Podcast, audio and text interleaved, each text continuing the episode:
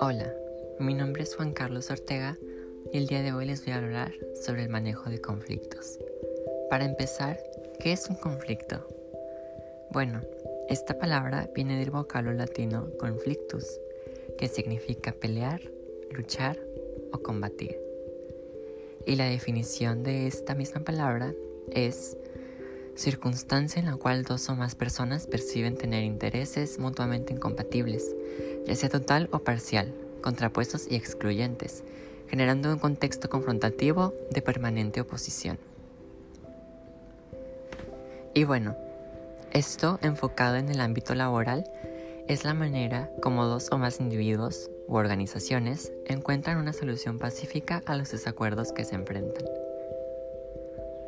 Algunas de las causas que pudieran ser pudieran ser los siguientes desacuerdos: emocionales, financieros, políticos, el comportamiento de un individuo, entre otros. Ahora, ¿cómo me afecta el conflicto? Bueno, esto se presenta por cinco etapas. Incompatibilidad, conocimiento, intención, comportamiento y resultados. La primera etapa, que es incompatibilidad, se presenta lo siguiente. Comunicación inadecuada.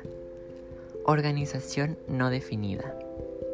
Comportamientos como la voz irritante, groserías al responder y carácter fuerte.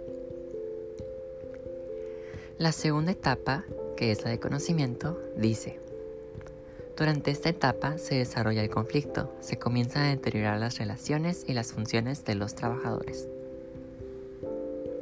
La tercera etapa es la intención, que dice que el cambio en eficiencia de los trabajadores, por ejemplo, las actividades, discusiones e interrupción de las jornadas de trabajo. El cuarto y penúltimo etapa es el comportamiento. En esta etapa se evidencia la oposición de los individuos y hay agresiones fuertes. Y por último, la quinta etapa, que son los resultados, dice, las consecuencias de un conflicto dependen de cómo las personas involucradas y el líder lo han manejado. Vamos a mencionar ahora algunas consecuencias del conflicto laboral. Estas se dividen en positivas y negativas. Las consecuencias positivas son estimulación de la motivación entre los trabajadores. La empresa se enfoca en el mejoramiento continuo, lo que a su vez permite la solución de problemas. Permite la cooperación e integración para alcanzar un objetivo en común. Cuando se generan conflictos basados en grupo de trabajo. Ahora las consecuencias negativas. La mayoría de las decisiones que se tomen dentro del conflicto podrían llegar a ser erróneas ya que las emociones se ven involucradas. Las interrupciones, el desorden y el caos de los conflictos afectan la productividad y la eficiencia dentro de la empresa. La siguiente pregunta dice, ¿cuándo deberías de resolver conflictos? Bueno, es apropiada para casi cualquier desacuerdo. Nuestras vidas diarias son una serie de negociaciones. Debido a que cada uno encuentra situaciones como esas todos los días, la habilidad, para resolver conflictos es poderosa. Ahora les mencionaré cuatro técnicas y siete estrategias para la resolución de los mismos. Primero, una de las técnicas es la evitación. Esto simplemente es, como dice el nombre, evitar cualquier, cualquier conflicto que tú estés viendo. La técnica número 2. Acomodación. Más que nada, tiene que ver con el que tú seas un medidor entre las dos partes que están teniendo el conflicto. La técnica número 3. El compromiso.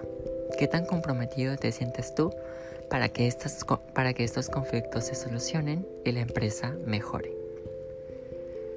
Y el último, la colaboración. Más que nada vas a servir un, un medidor el cual va a tener una idea objetiva sobre las dos partes donde está el conflicto. Las siete estrategias son las siguientes. 1. Entendiendo el conflicto. 2.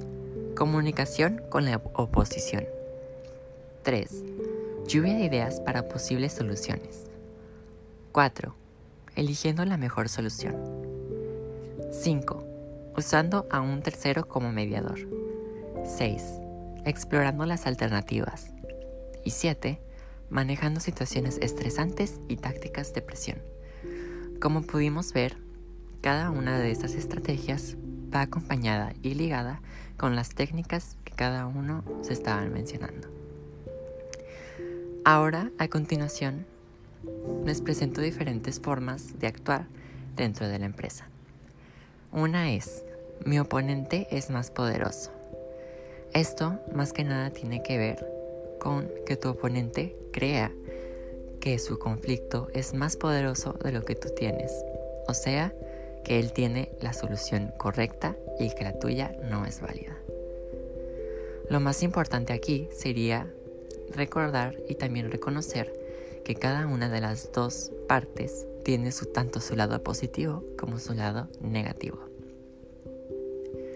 La siguiente es, mi oponente está jugando sucio.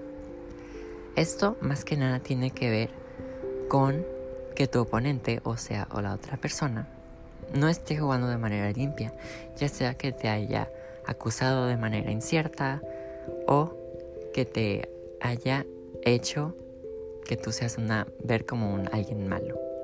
Lo cual lo único que deberíamos de hacer es hablar con las personas encargadas de estos temas para que se ocupen de esa persona.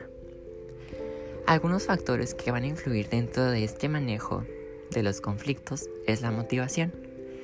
Y pues algo que deberíamos hacer para implementarla es tener objetivos, proponer sugerencias, tener un cuidado personal, tener el ambiente adecuado para nosotros y un reconocimiento propio.